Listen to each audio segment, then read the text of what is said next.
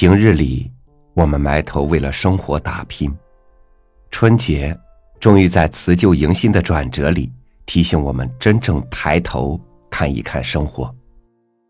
过去的记忆翻涌着告诉我们一切的真相，而未来还在遥远的前方。与您分享老舍的文章《抬头见喜》。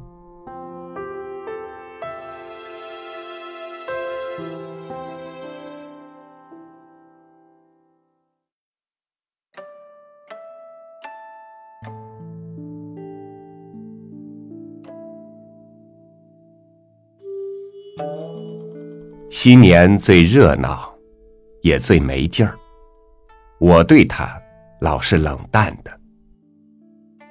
自从一记事儿起，家中就似乎很穷，爆竹总是听别人放，我们自己是寂静无华。记得最真的，是家中一张王羲之换鹅图。每逢除夕，母亲必把它从个神秘的地方找出来。挂在堂屋里，母亲就给说那个故事。到如今还不十分明白这故事到底有什么意思，只觉得“王羲之”三个字倒很响亮好听。后来入学读了《兰亭序》，我告诉先生，王羲之是在我的家里。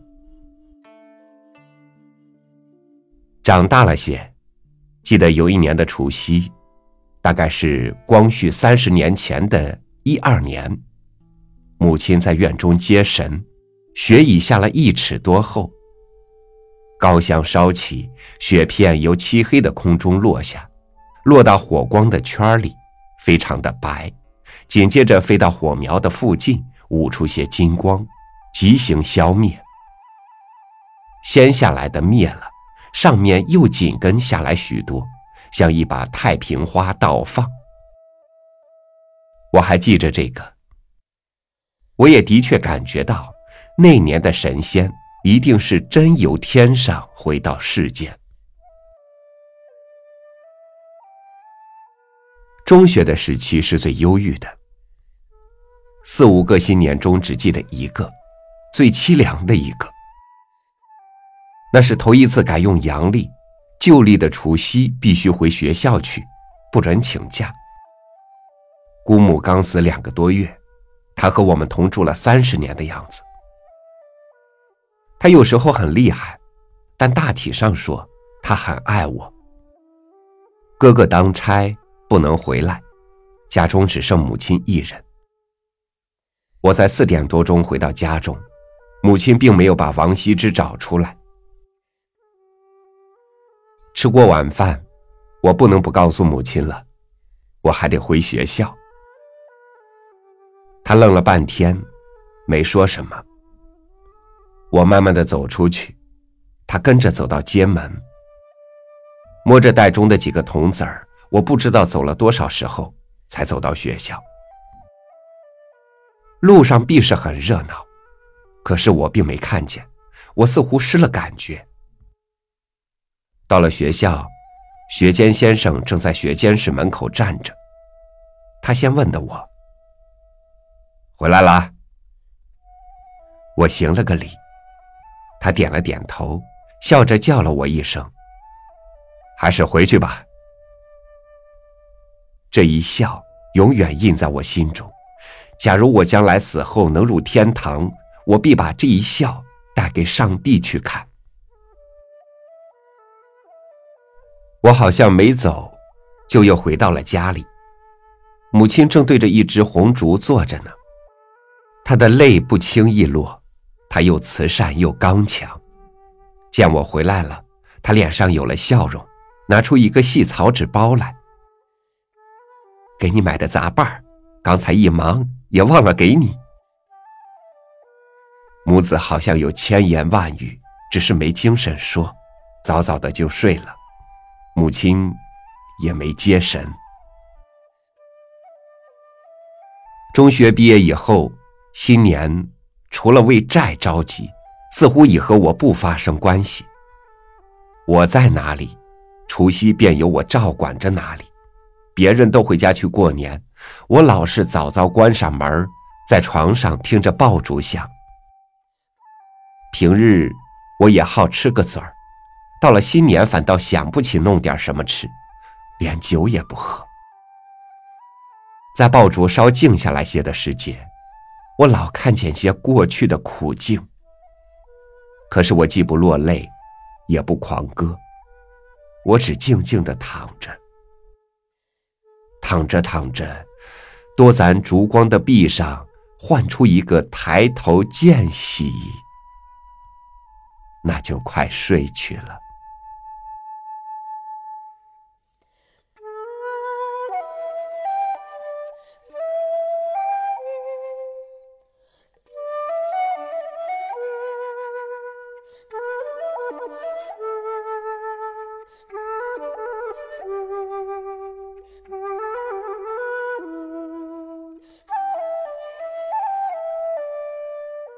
中国人的骨子里有一种岁月和苦难都难以磨灭的坚韧，无论眼前有多少无奈，心里的希望，从来都充满着鼓舞的力量。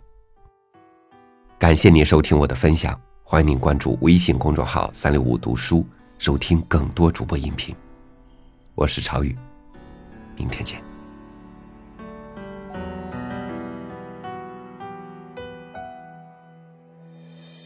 曾记得朝歌微露，夕阳染红山头，流水渐行渐远，不曾回首。乌篷船，小桥相拥，院外梅花争宠，琵琶轻声隔水有远乡愁。还记得晚霜雨浓，星月停驻窗口，细雨滴答滴答无处回眸。桂花香，微风清秀，少年微然离愁，宽街窄巷，时光悄然流走。岁月漫漫，不要等我。我解读了暮波，岁月走走，留下遗憾，遗憾曾经是少年。流年不知道停歇，时间缓慢又缱绻，渐渐渐渐，光阴不再留恋。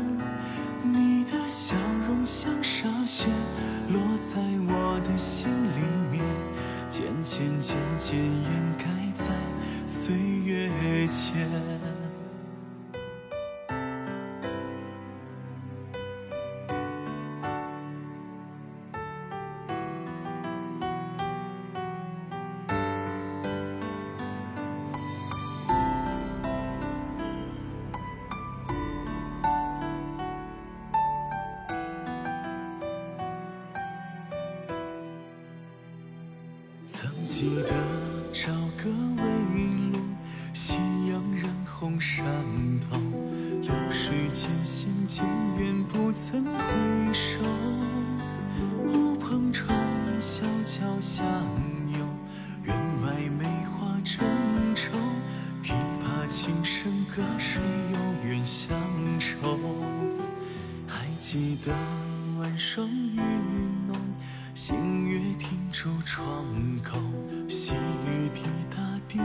无处回眸。